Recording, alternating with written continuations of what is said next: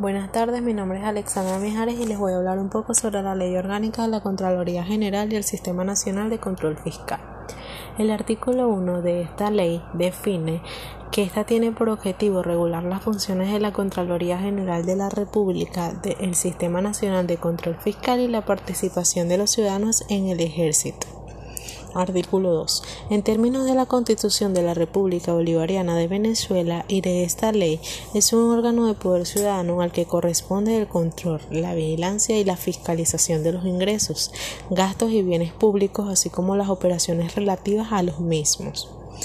Esta, en el ejercicio de sus funciones, verifica la legalidad, exactitud y sinceridad, así como la eficacia, economía, eficiencia, calidad e impacto de las operaciones.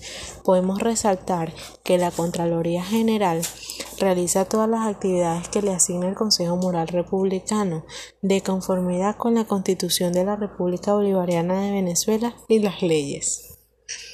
Sistema Nacional de Control Fiscal. Artículo 23.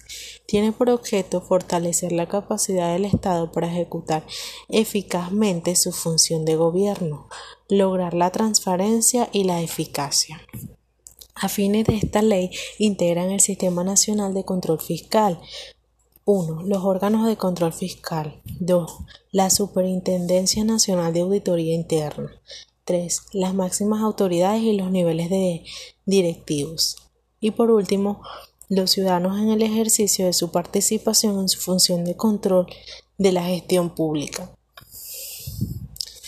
Esta ley constituye instrumentos del Sistema Nacional del Control Fiscal, las políticas, leyes, reglamentos, normas, procedimientos y, y instructivos adoptados para guardar los recursos de los entes sujetos a esta ley verifica la exactitud y la calidad de sus operaciones y lograr el cumplimiento de su misión.